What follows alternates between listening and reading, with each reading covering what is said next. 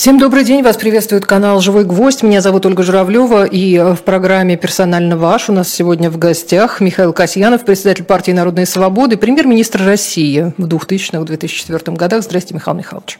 Да, здравствуйте, Ольга, здравствуйте, слушатели. Я хотела бы для начала вас именно как человека, который очень много занимался и э, до того, как стал премьер-министром, в том числе экономикой, внешнеэкономическими всякими вопросами, касающимися э, России.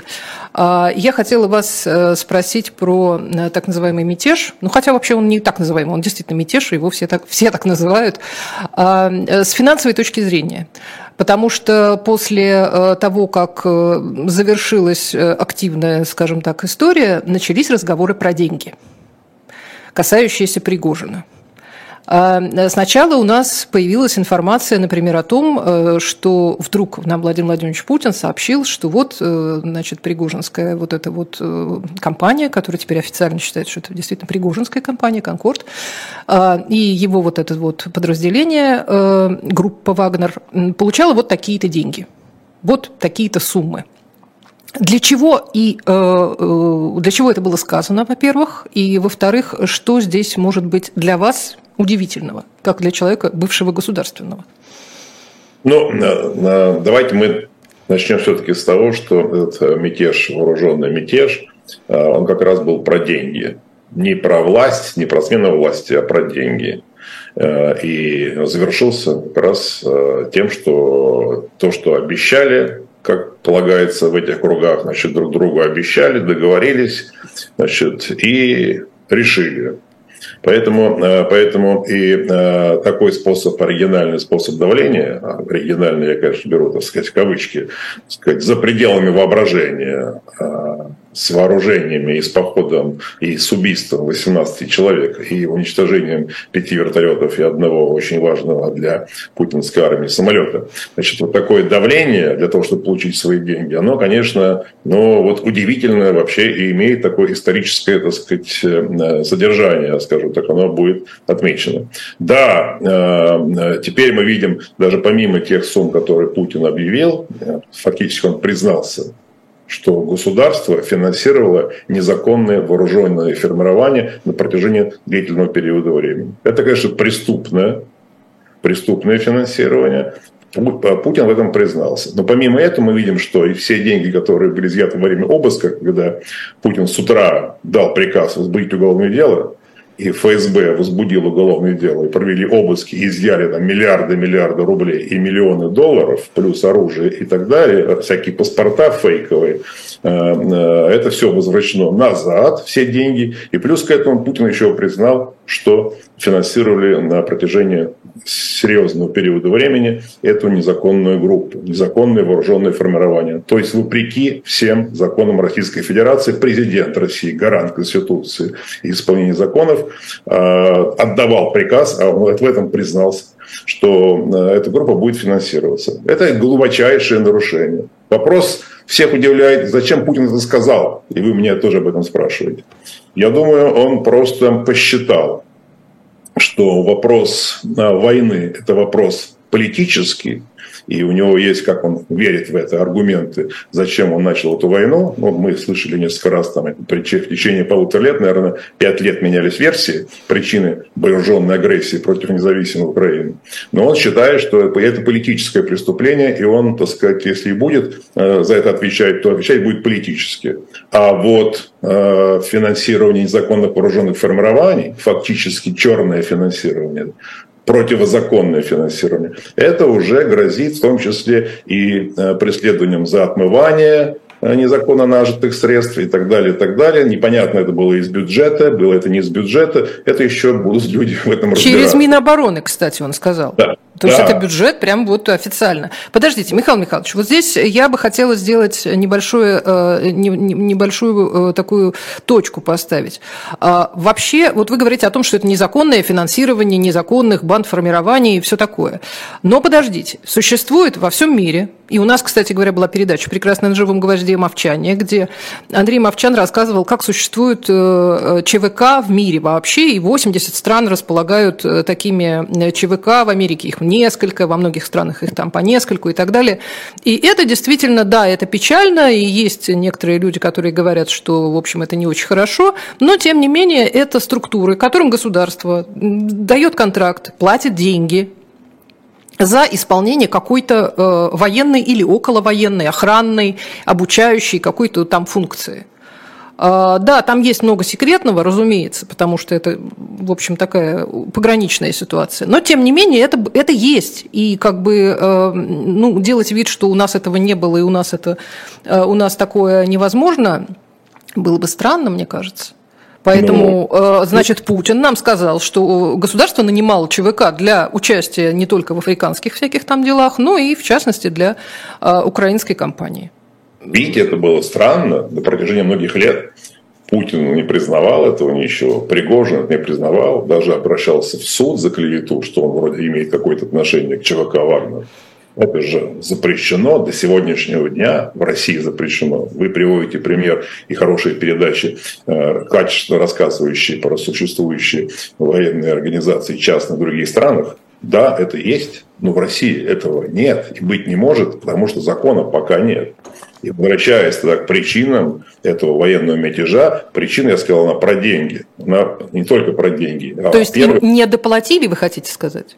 Я сейчас скажу вам, да. Я уверен, что это так. Первое, это за признание. Это то, что вы сейчас у меня спрашиваете и говорите, это же все существует, нравится или не нравится, но это существует в мире, и Путин это признал. Ну, ничего тут сильно странного или особенного. Но в России пока это законом запрещено, за это в тюрьму сажают. И как раз Пригожин стремился и старался, и требовал, чтобы приняли такой закон. И вы знаете, что в Думе такой проект закона есть, он не принят. И Пригожин на протяжении этого периода времени требовал деньги от Минобороны, требовал оружия от Минобороны и требовал от властей принятия закона. Минобороны, значит, не боясь сесть в тюрьму за незаконное финансирование вооруженных бандформирований, не выдавала должное финансирование, не выдавала то вооружение, которое требовал Пригожин. Мы видели это на протяжении нескольких месяцев. И время от времени Путин давал команду Минобороны что-то там дать. Они давали. И вот комбинация этих факторов, непризнание, то есть нет легального статуса, и в связи с этим Минобороны, защищая себя, чтобы не сесть самим генералом в тюрьму, не доплачивали ему, что, а, что о чем договорились, и не выдавали оружие, о чем договорились и так далее. По понятиям братковским, к которым относится Пригожин, и он считал, что он с Путиным договорился а кто-то не исполняет эти договоренности. В этой среде договоренности выше любых законов и любых правил. Поэтому он требовал, требовал, требовал от Шойгу, от Герасимова исполнить договоренности, о которых они прекрасно знают, но они не хотели или не могли это исполнить в силу ограничений, которые существуют, дают закон. Они же на должностях находятся. Они же не в частных компаниях, они находятся на государственных должностях, обличены властью и обличены соответствующей ответственностью. Они боятся попасть в тюрьму за это. И тогда Пригожин, уже, так сказать, перейдя все грани, все, так сказать, все воображаемое в нормальном, так сказать, мире, пошел, э, так сказать, давить на Путина фактически. И этот марш, это фактически давление на Путина, чтобы он, Путин, заставил Шойгу и Герасимова исполнить, как Пригожин себе представляет, те договоренности, которые были о финансировании, о признании и, так сказать, о выдаче, так сказать, вооружений. И, конечно, Путин такое давление ему никогда уже не простит этому Пригожину. Но договоренности, которые были, конечно, они должны быть исполнены. Потому что это братковские договоренности. Деньги и свобода, о чем, были, о чем, о чем они там договорились. Какие там детали, я детали точно не знаю, но общее понимание структуры совершенно сейчас очевидно. Угу. А скажите, пожалуйста, э, но ну, мы не первый раз ведь сталкиваемся с тем, что э, никаких там, э, их там нет, вот это вот уже мемом ставшее. А потом через полгода говорят, да, конечно, они там были. В общем, это не, не новость, то, что э, президент Российской Федерации сначала говорит одно, потом говорит строго противоположное. А вот, э, вот этот момент, э, когда, опять-таки, ну, вот как мы понимаем по факту, вот эта частная военная компания, нанятая государством для выполнения военных, военных функций в военном конфликте, в вооруженном конфликте, а это самая Э, компания, каким образом, как вам кажется, по тем сведениям, которые мы видим, она получила вот этот вот карт-бланш на э, помилование и э, выбирание заключенных из э, тюрем. Вот это-то ну, что было? Это вообще как объяснить, описать, формализовать и вообще что это было, потому что ответа до сих пор нет. Вот Крышенинников тут оговорил, что было у нас такое, что ЧВК, значит, забирали из тюрем, но теперь это делает только Минобороны. А как это вообще можно было оформить? Я просто себе не представляю. Надо вспомнить прошлый год. Прошлый год, осень прошлого года, неудачи путинской армии в боях а, по захвату Украины. И этот пресловутый уже, так сказать, э, город Бахмут, который разрушили полностью, там тысячи людей положили, никак не могли этот город взять и э, сплошные неудачи. И тогда, как я себе представляю, э, и появилась идея у Пригожина Путина или Путина Пригожина, чтобы продемонстрировать, как нужно воевать. Ну, конечно, мы знаем и верим в то, что в ЧВК «Вагнер» там, ну, там, э, так сказать, отъявленные бойцы, которые, так сказать, ну, убивали людей, так сказать, не по одному человеку уже участвуя в боях в Африке, в Сирии и так далее. И поэтому Пригожин пообещал, что я вам принесу успех. И Путин дал ему карбланш. Более того, значит, он дал ему все вооружение. Более того, не просто вооружение, а тяжелое вооружение. И не просто тяжелое вооружение, а современное вооружение. Даже включая да, противоракетные системы даже включая систему воздушной обороны, когда пошла эта колонна на Москву, и когда э, изначально с утра был дан приказ, значит, бомбить, полетели вертолеты, ну их же позбивали, уже там современнейшая техника была. И, э, конечно, э, Пригожин старался всячески доказать Путину, что он принесет ему успех. И он своим, со своими действиями считал, что он заслужил того, чтобы его уважали, а, э, а Минобороны пытается поджать под себя, говорит, подпишите с нами контракт и будете под нами. Он говорит, я, я лучше, чем вы у Минобороны. Я воюю лучше, я, у меня прямой контакт с Путиным, он мой друг. А вы там, значит, какие-то чинуши и так далее, и так далее. Мы слышали все эти слова. А, и он, конечно, требовал своего признания и места в обществе наравне с министром обороны как минимум, но будучи, будучи независимым от государства. И это он требовал. Закон требовал, и требовал деньги, требовал оружие.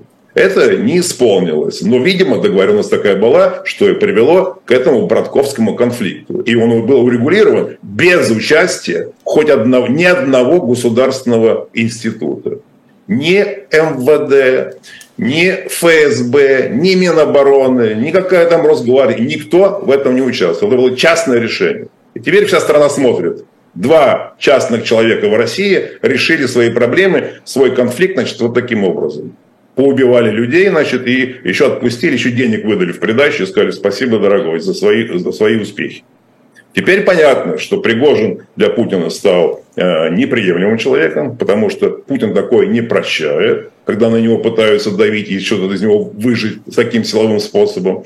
Но э, Путину нужен Вагнер, Поэтому Вагнер не распущен. И я думаю, что а, просто сейчас его будут там переструктурировать, вести какую-то работу для того, чтобы сделать более послушным инструментом в руках, а, так сказать, ну, путинской машины. Посмотрим, как это у них получится или не получится. А, что будет делать Пригожин, думаю, куда-нибудь в Африку уедет, скроется там для того, чтобы тут его не ликвидировали. Ну, посмотрим, как это все будет развиваться. Но деньги он свои получил. Удивительно, все говорят, что Путин такого не прощает. Путин этому ему никогда не забудет. Э, Пригожину грозит вообще э, э, ликвидация. Все. Но при этом каждый день появляется очередная информация. Так, дело закрыто, это, значит, все считается небывшим.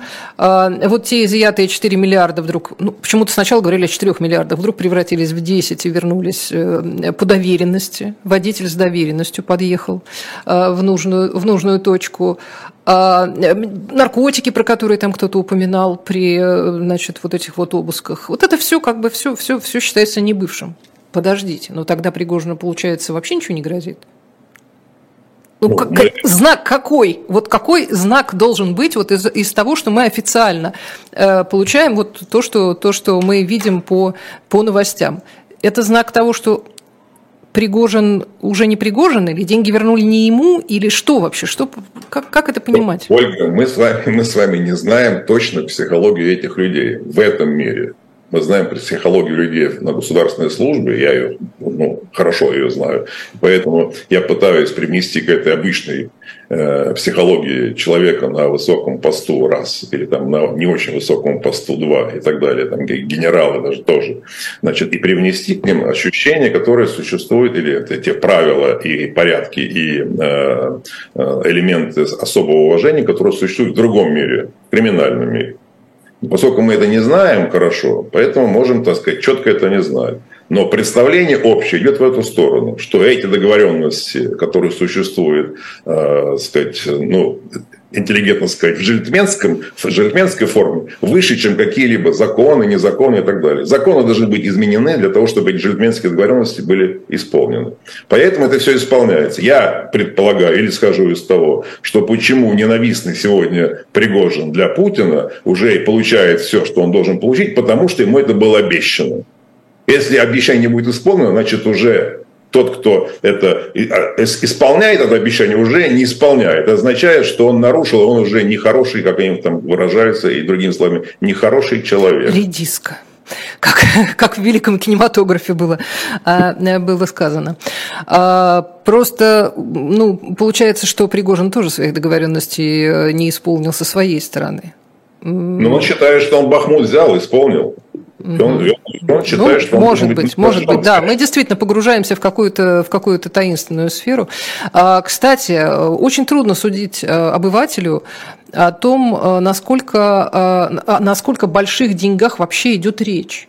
Потому что вот сегодня появляется новость о том, что приехала девочка из Дагестана в гости к дедушке Путину, посмотрела, как он там работает, и ей сказали, что она вот с собой в Дагестан увезет 5 миллиардов для республики. Э, то есть половину той суммы, которую просто, просто э, вернули Пригожину, например. Ну, случайно, случайно в сейфе нашли оставшиеся, значит. Да, да это вот а, на самом деле это, это э, что это за 5 миллиардов Дагестана? Вот что это в принципе? Как это? Ну, вы же премьер-министром работали, вы понимаете, как идет там финансирование регионов, выделение там каких-то линий, там кредитов и не знаю чего. Э, что это вообще? Сейчас бессмысленно говорить, как должно это делать, делаться. Значит, все это прекрасно знают. Я имею в виду все, кто работает в государственных учреждениях и как это все это делается. Вопрос, э, вот то, что вы сейчас, я даже еще не прочитал про это, про девочку с пятью миллиардами из Дагестана, значит, да, но это еще раз демонстрация того, как деградирует режим, как превращается вообще государственное, э, скажем, управление превращается в какую-то, значит, ну, скажем, э, авторитарную, авторитарную систему поощрения или кормления с руки и демонстрации это, и должно это людям нравиться. И, ну, видимо... когда он приехал в Дербент, э, действительно, он, это страшно всем понравилось, и все там в соцсетях продают возможность пожать ту же руку, которую пожимал Путин, и все такое. Поэтому а... это, это и есть способ, мы это видим, значит, это и есть способ удержания популярности. Путин же через день, сейчас, видите, кто пропадал, значит, там раз в неделю появлялся, сейчас каждый день где-то выступает, потому что он понял, что этот мятеж показал слабость всей его авторитарной системы этот мятеж показал, что пресловутая стабильность, которую Путин с помощью пропаганды вбивал в головы россиян 23 года, о том, что стабильность – это главное достижение, без этого и вам, кроме Путина, кроме меня, Путин, вам никто это не даст, это вот все это разрушил. Пригожин взял и разрушил.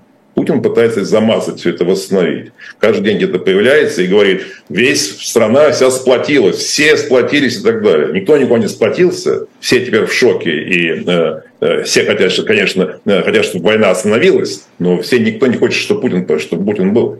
Поэтому предстоящие выборы, а скоро уже начнутся серьезные разговоры о том, как пойдет кампания и так далее, и так далее, это большой, то, что называется, вызов для Путина.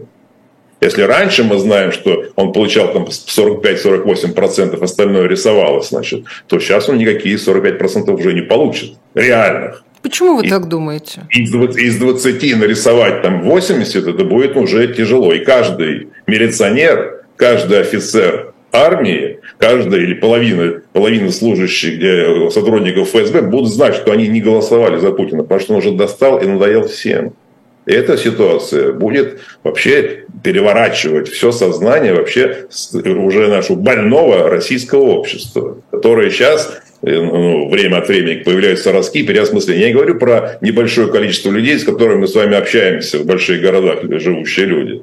Я говорю о ну, больших слоях населения, которые, в принципе, так сказать, оболванены или частично оболванены пропагандой, которые на самом деле верят, что там, значит, они защищают свою родину, э, воюя в Украине, или их там родственники воюют, и что здесь Путин спасает всех и вся. Значит. Это вот, это, это пропагандистская чушь, значит, это все это скоро в труху превратится. Значит. Почему? Михаил Михайлович, вот скажите, вы во многих интервью, кстати, говорите о том, что, э, что уже вот до 2024 года максимум протянет этот режим, он уже там плохо, все, все плохо, плохо выглядит, и все это, значит, ну, действительно, многие политологи отмечают, что есть признаки вот этого слабого государства. И, э, но почему вы так, я бы сказала, оптимистично на это смотрите? Вы говорите про народ, да, вот народ, он там все поймет. Когда случилось то, что случилось, гигантское количество населения вообще впервые узнало о существовании Пригожина. Да и сейчас о Пригожине мало кто знает. И сейчас о нем тоже знают только мужа Валерия. Э, это на центральном телевидении его никогда и не было, его никто не собирался показывать. И сам Пригожин не, не про власть. Понятно. Но при этом сейчас... Ни Сейчас, когда говорят о том, что вот была показана слабость, вот он там и не наказал, там не, не разбомбил, не, не остановил и так далее, и в Ростове люди как-то восприняли, в общем, пришли, ну, наши, наши, наши солдаты пришли, отлично, очень хорошо, там, давайте селфиться, обниматься. А, так э, вот эту вот реакцию, которая есть у вас, да, вот, ну, теперь уже все, просто это какой-то полный развал, вообще одна рука не знает, что делает другая. В глазах народа это не так.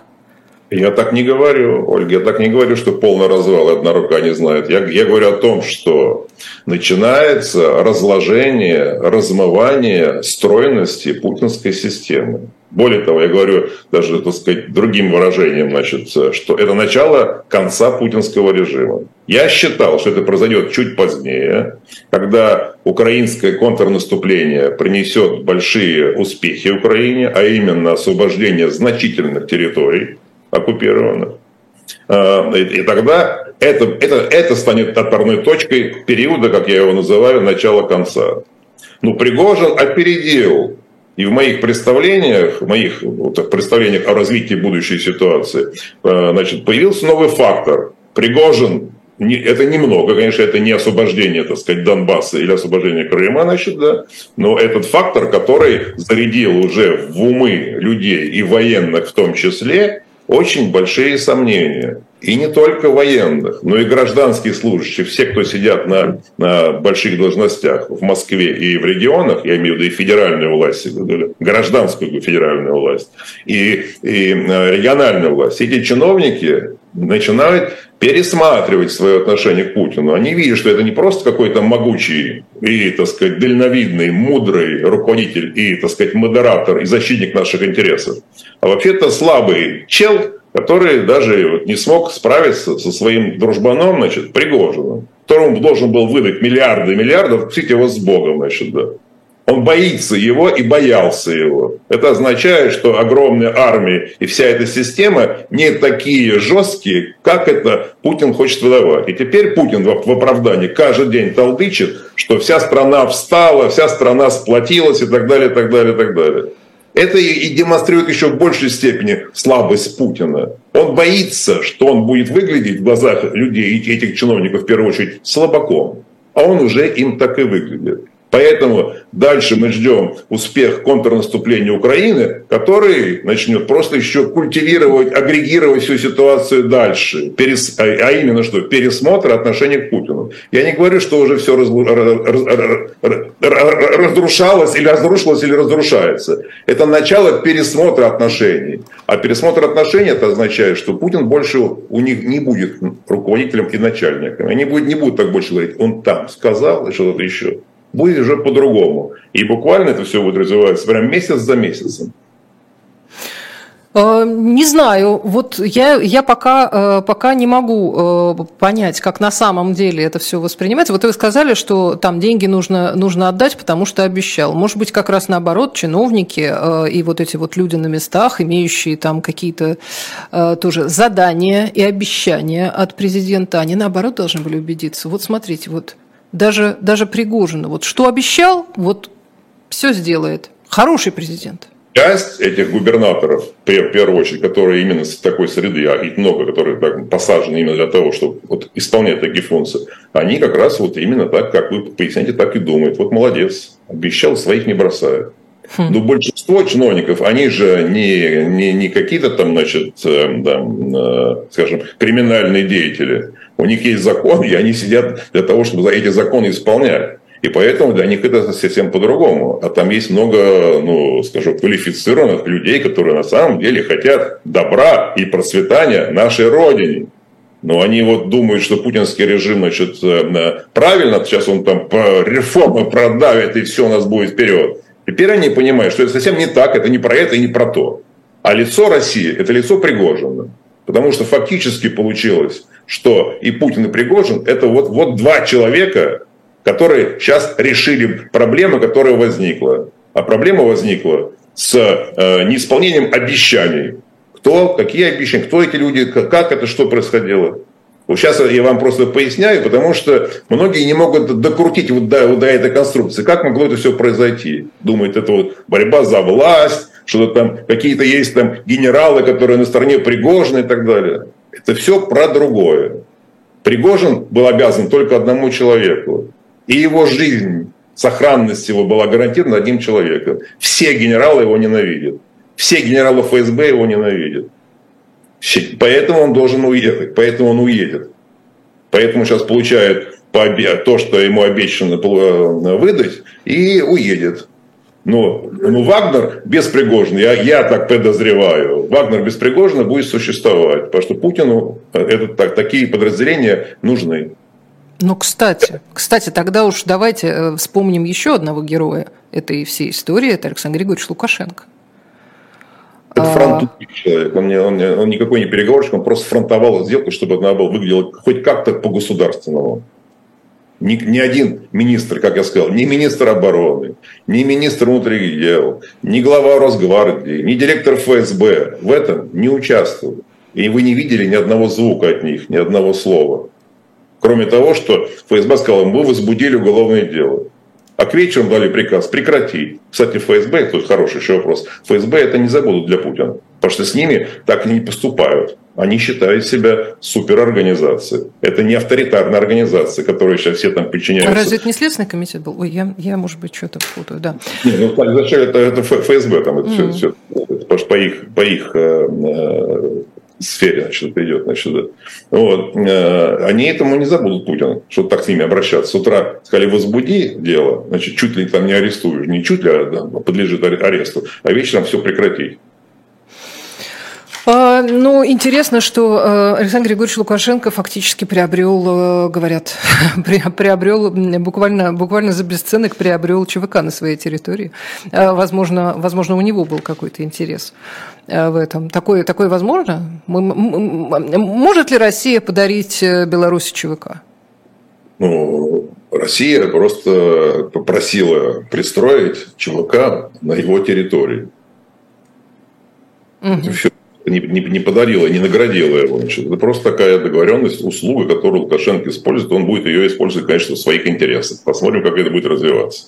Задержится рядок там ЧВК. Я думаю, что э, ядро ЧВК, там сколько, 3-5 тысяч, значит, уедут опять в Африку, где они были. Э, часть пойдет в армию, значит, а часть идет по домам. Как и просил э, Владимир Владимирович. Да? А, я хотела здесь сделать небольшую, э, небольшую рекламную паузу. Э, если у нас, у нас же нет ролика, да, я своими словами поэтому рассказываю. Наш кормилец shop.diletant.media предлагает вам очередную очередную книгу «Прорыв под Сталинградом». Она называется. Это роман но роман это э, не советский и не русский, а это э, роман Генриха э, Герлаха. Такой, такой, как бы, такая аннотация «Книга, побывавшая в плену 70 лет». Я очень рекомендую тем, кто интересуется темой Второй мировой войны, Великой Отечественной войны, если вы такие вещи читаете, издательство «Корпус», в общем, прекрасное, прекрасное издание, можете приобрести эту книгу для себя или в подарок кому-то, кто из ваших друзей интересуется, на shop.diletant.media и часть финансирования «Живого гвоздя» в таком случае будет из этой, из этой суммы получена. Спасибо огромное всем, кто нас поддерживает. Ну и не забывайте, что есть другие формы поддержки. У нас есть соответствующие QR-коды на, на экранах, которые вы видите.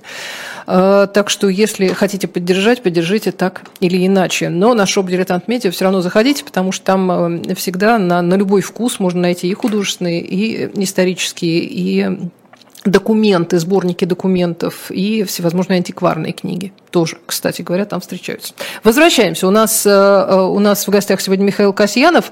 А, я хотела еще вот что вас спросить. Э, вы сейчас, мы, мы с вами много говорили о том, какие вот главные там фигуры в, в, России, в России существуют, и кто там, кто кого сборит, и кто, кто как выглядит. Но есть же еще у нас не ЧВК, а э, как, как это сформулировала Екатерина Шульман, э, э, по-моему, как-то есть странствующие бандиты, а есть стационарные.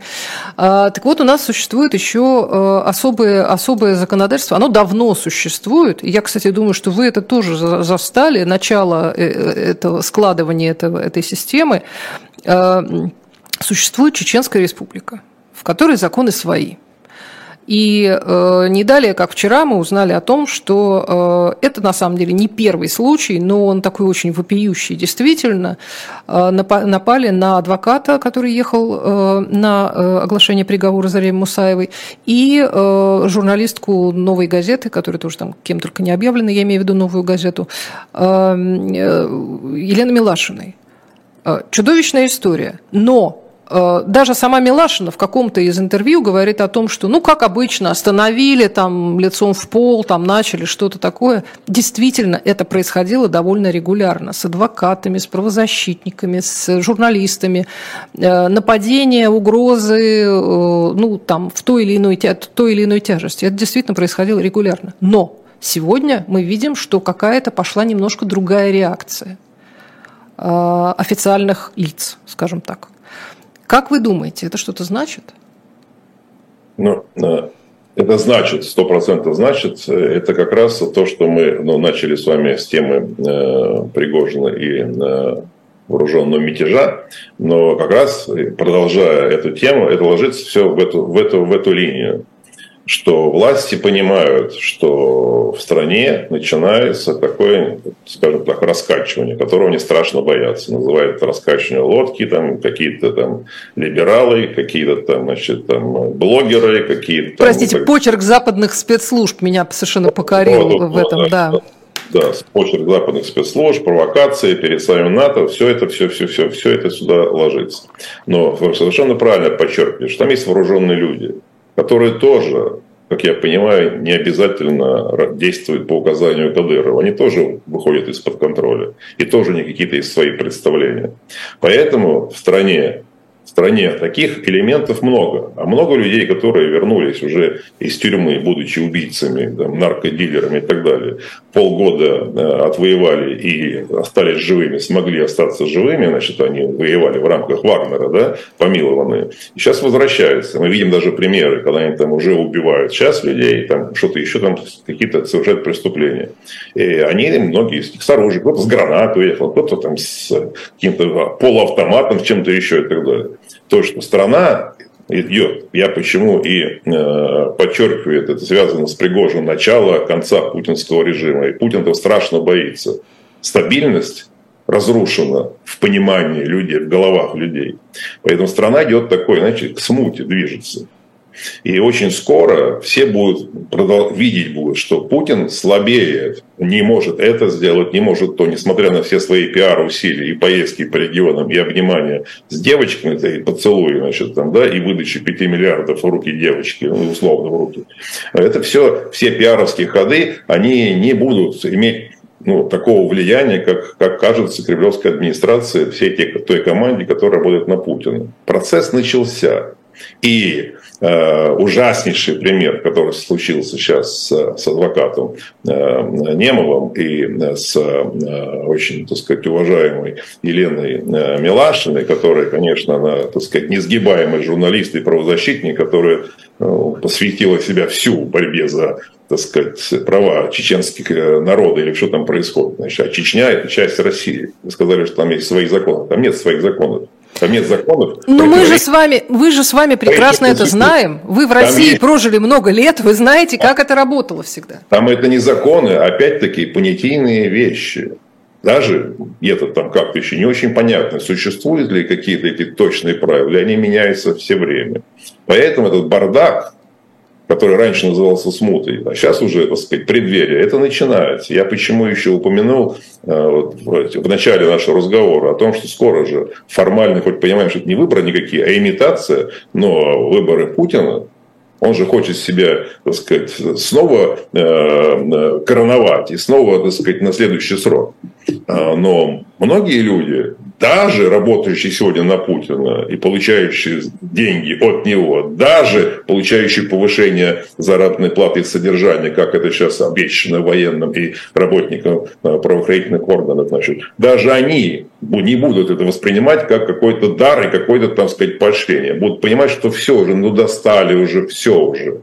Сейчас, видите, полицейских обучают э, уличным боям, способом ведения уличных боев на улицах Москвы. Вы понимаете, значит, это же все э, э, откладывается же на, на, в головах этих людей. Пусть И за считают... все это мы должны благодарить Пригожина. Э, Пригожин начал процесс. Это началось бы чуть позднее. Пригожин опередил и фактически подстегнул, ускорил этот процесс. Но никто не понимает, что делать дальше. Никто вам не скажет, какие пути решения вопроса есть. Но мы знаем, что в России сегодня никаких революционных изменений снизу, то есть изменений снизу, невозможно. Страна живет в страхе. В страхе живет каждый гражданин, беззащитный гражданин. В страхе живут офицеры э, армии, в страхе живут офицеры, там сказать, и там э, служащие в полиции, и, там Росгвардии. И даже и ФСБ, и те тоже они, пускай они там заряжены своей, своим пониманием, что они главные патриоты и спасают страну, и часть из них, так сказать, по-настоящему верит в то, что они это делают, значит, ну, не, не без, без всяких коррупционных составляющих. Они делают это дело, защищают там, они в их понимании защищают страну. На самом деле, конечно, это не так. Они скоро это поймут, что это не так, что они защищают не страну и не порядок в стране, не конституционный порядок защищают, а защищают Путина с его вот этим вот э, разборками с Пригожиным и с другими, с Кадыровым, который тоже в категории находится, хоть он, хоть он и официальное лицо, значит, да, но что происходит на территории Чечни, вот мы с вами вчера это все, э, э, позавчера, позавчера все это видели, значит, что происходит. Поэтому страна движется уже к самому краю пропасти. Кто скажет, что мы уже ползем в нее, можно сказать так, что мы сползаем уже в нее. Но процесс этот уже начался. И начал его Пригожин. Его фактически подстегнул, подтолкнул страну в это. В это, в это. Но изменения все равно, все равно они неизбежные изменения. И они все равно будут ужасные, эти изменения. Нет прекрасного пути изменить ситуацию к лучшему. Почему? Потому что Путин не хочет уходить. Путин, Путин не хочет организовать свободные выборы. Путин не хочет остановить пропаганду для того, чтобы за, так сказать, какое слово найти правильное, чтобы за, за ну, скажем так, затуманивать мозги людей, значит, всякой грязью и чушью, значит, да. И поэтому этот процесс переосмысления и э, осознания вообще других реальностей, он займет время, займет год, два, три, четыре. Этот период ужаснейший период для всех российских граждан но он уже начался. Пока еще не чувствуется э, больших проблем, по крайней мере физических, но психологические люди и моральные проблемы, они уже даже для людей, которые хотели, отвернулись и не хотели ничего этого слышать и видеть, закрыли глаза и отвернулись, уже их это настигает. И они не могут этого теперь не переосмысливать и, и, и жить э, вне этого. Процесс идет. Скажите, э, по-другому немножко сформулирую. Как вам кажется, в результате вот, этих вот, э, вот этой турбулентности, связанной с э, мятежом Пригожина, э, Кадыров больше приобрел или больше потерял в глазах э, Путина, например?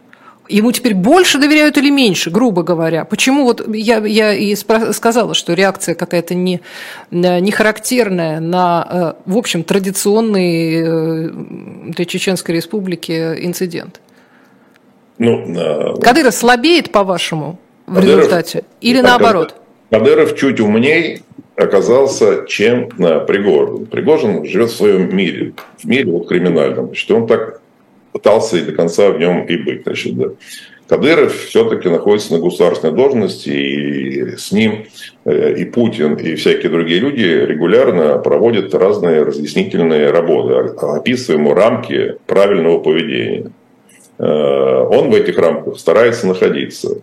Но такие вещи, которые мы с вами вот только обсуждали, и они, как мы знаем, не первый раз э, происходили и происходят, они все равно имеют место там быть. То есть особенности Чеченской Республики от других территорий России очевидны с точки зрения исполнения или неисполнения законов Российской Федерации и вообще поддержания э, правопорядка и уважения прав человека. Они в России нигде не уважаются, попираются, но там они просто ну, растаптываются, и, и ну, мы понимаем, о чем мы говорим.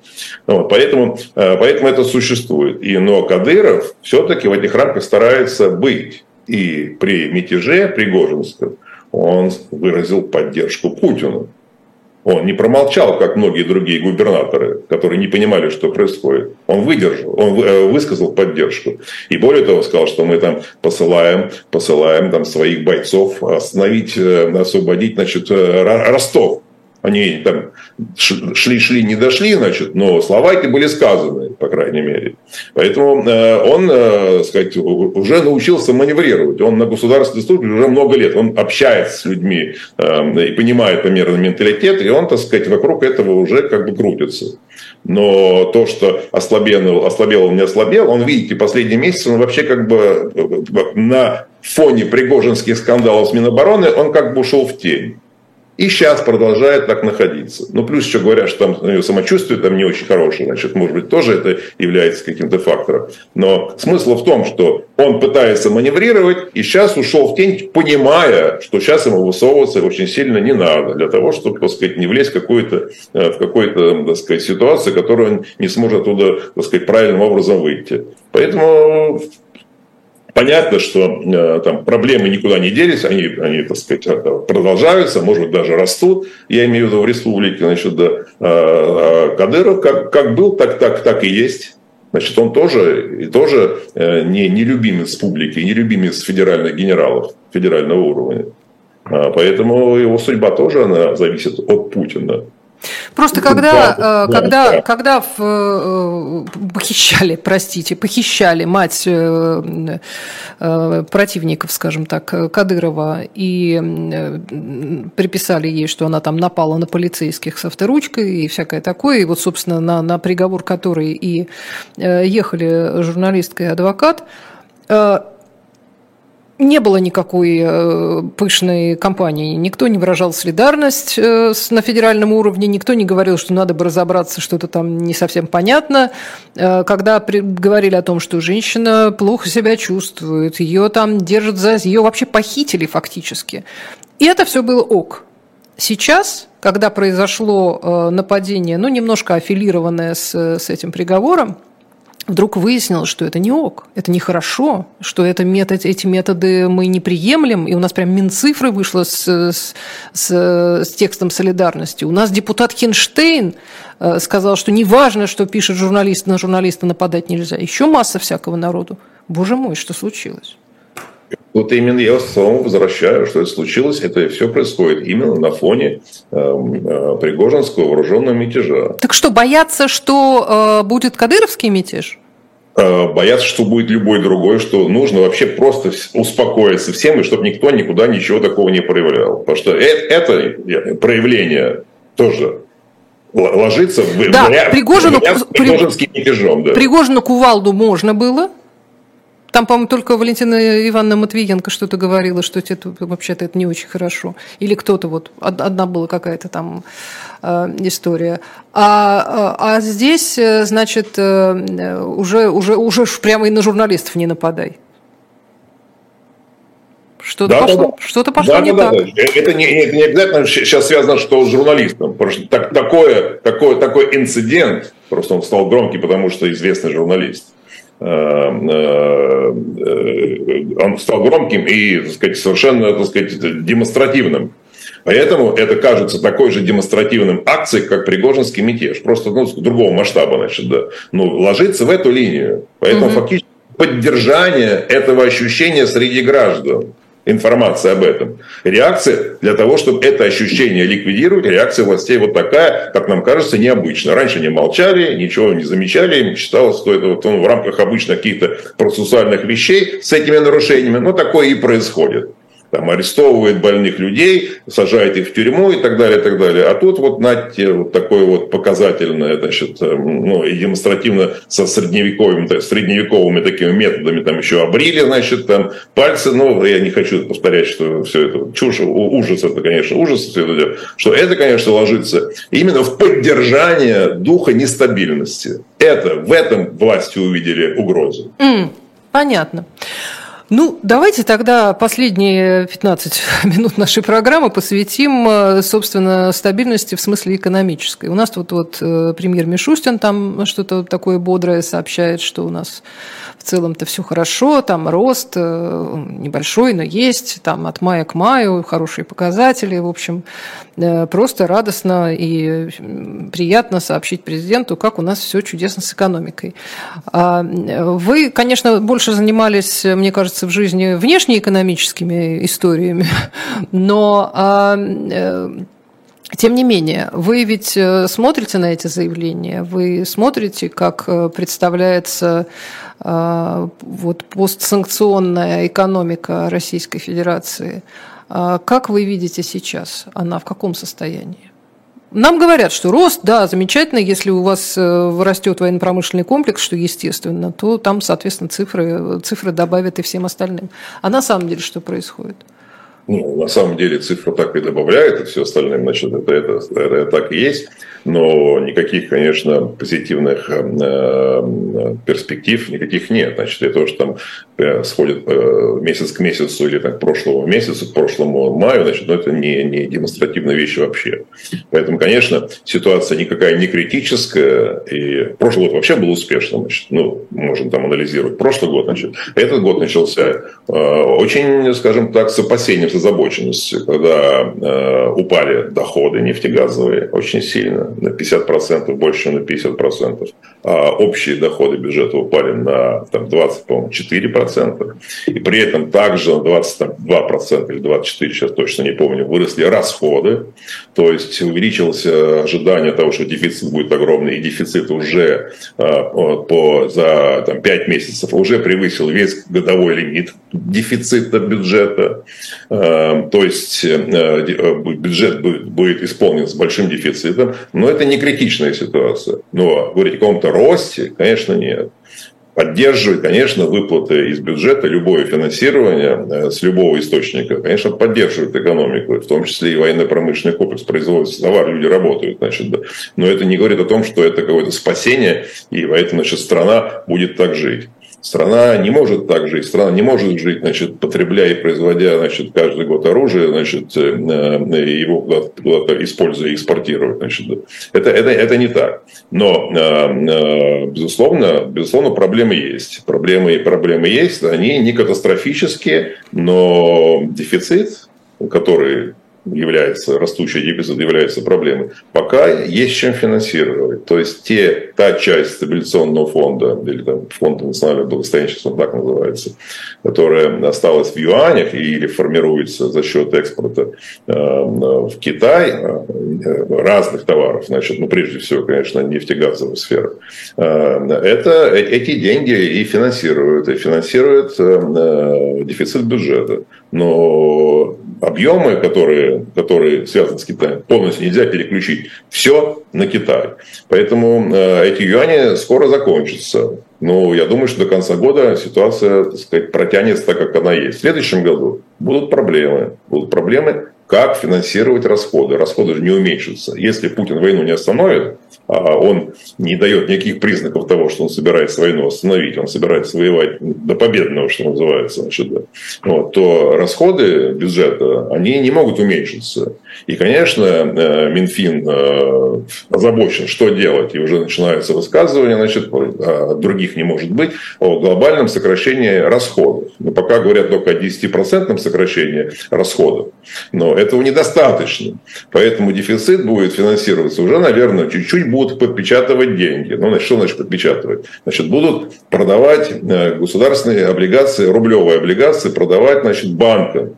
Где будут банки брать деньги? Деньги банки будут брать в центральном банке. Э, поэтому по кругу вроде формально ЦБ не будет нарушать закон, не будет финансировать федеральный бюджет напрямик, но через э, коммерческие банки это делать будет, так как он и делал это раньше. Просто они делают это очень умеренно, взвешенно, там, так сказать, они не мечутся из стороны в сторону. То есть они очень так хорошо, качественно поддерживают путинский режим. Значит, вот, вот кстати, об этом как раз хотел вас спросить, что экономич... да. экономический блок вообще хвалят многие, особенно экономисты, которые, собственно, когда-то тоже а, имели отношение к э, экономическим чиновникам, скажем скажем так, э, Российской Федерации. А, я вот так прям про личное спрошу. А, вы себя представляете в роли премьер-министра в такой ситуации России? Хотели бы вы побыть на месте Мишустина? Я, ну, как сказать, э, э, ну, меня даже удивляет такой вопрос. Конечно, нет даже. Странно, что вы задаете такой. Конечно, нет. Я всячески не приемлю такой вещи. Я осуждаю этих людей, которые, которые э, значит, помогают Путину в том числе воевать. Это, можно говорить то есть, разные... То есть они все равно все, по-вашему, замазаны? Сто процентов, да. Сто процентов замазаны, конечно. То есть даже люди, которые, которые пытаются стабилизировать, э, максимально смягчить обстановку для простого человека, чтобы пенсии выплачивались, чтобы не было там какой-то, э, каких-то ужасных э, там, приключений для, для простых граждан, даже они, по-вашему, этим поддерживают режим? Даже они, а они, это они, они так объясняют. То, что сейчас повторяете, это их объяснение. Мы спасаем страну, спасаем простых граждан, а что мы можем сделать? Путин нас убьет или что-нибудь еще сделает. Значит, да. Многие из них или почти все хотели бы из этого выскочить ситуацию, но они не могут этого сделать. Поэтому это единственное вот объяснение или какое-то смягчение, что они этого сделать не могут. Это, знаете, как вот все равно ну, попасть в тюрьму или не попасть в тюрьму. Только вот эта вот угроза. А если такой угрозы у них нет, а они продолжают и убеждают себя и вас всех, что э, мы э, спасаем страну, это не объяснение, а это фактически, так сказать, и имитация объяснения. Это люди все соучастники этого процесса. Военные генералы, которые отдают приказы убивать, исполняют незаконные приказы верховного командующего, они военные преступники – а другие люди, они просто ну, в, разной, в разной мере, я имею, в виду, э, я имею в виду, э, конечно, гражданские лица, они это поддерживают, они несут ответственность, но они несут большую ответственность. Мы все несем ответственность, потому что мы граждане нашей страны. Но эти люди несут огромную ответственность. Кто-то, может быть, даже и преступление совершил пускай не военное преступление, другой, другой, с другой квалификацией. Я, так сказать, не буду сейчас в это углубляться, какие-то примеры э, приводить для этого, но, безусловно, эти люди поддерживают режим. При поддержке этого режима этот режим продолжает воевать. Значит, объемы производства вооружений выросли, там, по-моему, за полтора года почти что в два раза. Понимаете? И... Понимаю, но я просто пытаюсь представить себе, вот вы как человек внутри этой системы бывавший, а, как вы себе представляете, что кто-то из тех, кого заставили, а, начинает, я не знаю, там, работать э, спустя рукава, а, отказываться там проводить какие-то деньги или что? Нет, как, как, как они могут сопротивляться? Спустя рукава, да, спустя рукава это то, что Итальянская называют... забастовка. Пиджак повесил, сам да. ушел. Да, да, да, да, да. Именно так, именно так. Да, я, я говорю, у них одно оправдание, что они боятся попасть в тюрьму. Это смягчает, потому что я понимаю, как, в какой ситуации они находятся. Я понимаю это дело. Вы, вы помните, Кудрин хотел выскочить так же, значит, никуда ему не дали выскочить, да. Был на госслужбе и продолжает там быть значит, на каких-то должностях, там каких-то там полукоммерческих или коммерческих и так далее, и так далее. Никому не позволено выскакивать из этой ситуации. Они все будут считаться предателями. И люди, и это все вдалбливается им, дают, им это дано понять каждому чиновнику, особенно на высоком уровне. И поэтому они не могут выскочить. Но что они могут сделать? Вы правильно сейчас сказали, итальянская забастовка. Да, и они, эти люди, уже понимают, что это единственный путь, это именно этот путь. Потому что они не могут выступить против, они не могут организовать какое-то там, значит, э, свержение там, или уговорить Путина. Вы же понимаете, товарищ Путин, значит, да. Ну а что, что довести народ до голода и э, голодных бунтов, это, как бы вы считаете, было бы более Правильно? Я так, я так не говорю. Я говорю, что неисполнение путинских полузаконных или порой незаконных приказов это может привести к дальнейшему ослаблению режима. И дальше, дальше, дальше мы будем видеть, ситуация будет меняться. И Путин и его ближайшее окружение поймут, даже уже через несколько месяцев, что Путину не надо уже идти и себя переназначать снова президентом и демонстрировать, что вся страна едино сплочена, вокруг него кричат «Ура, ура!» и он снова победил на выборах, снова пустил слезу на Манежной площади, значит, да, и сказал «Все, мы победили, всех и вся».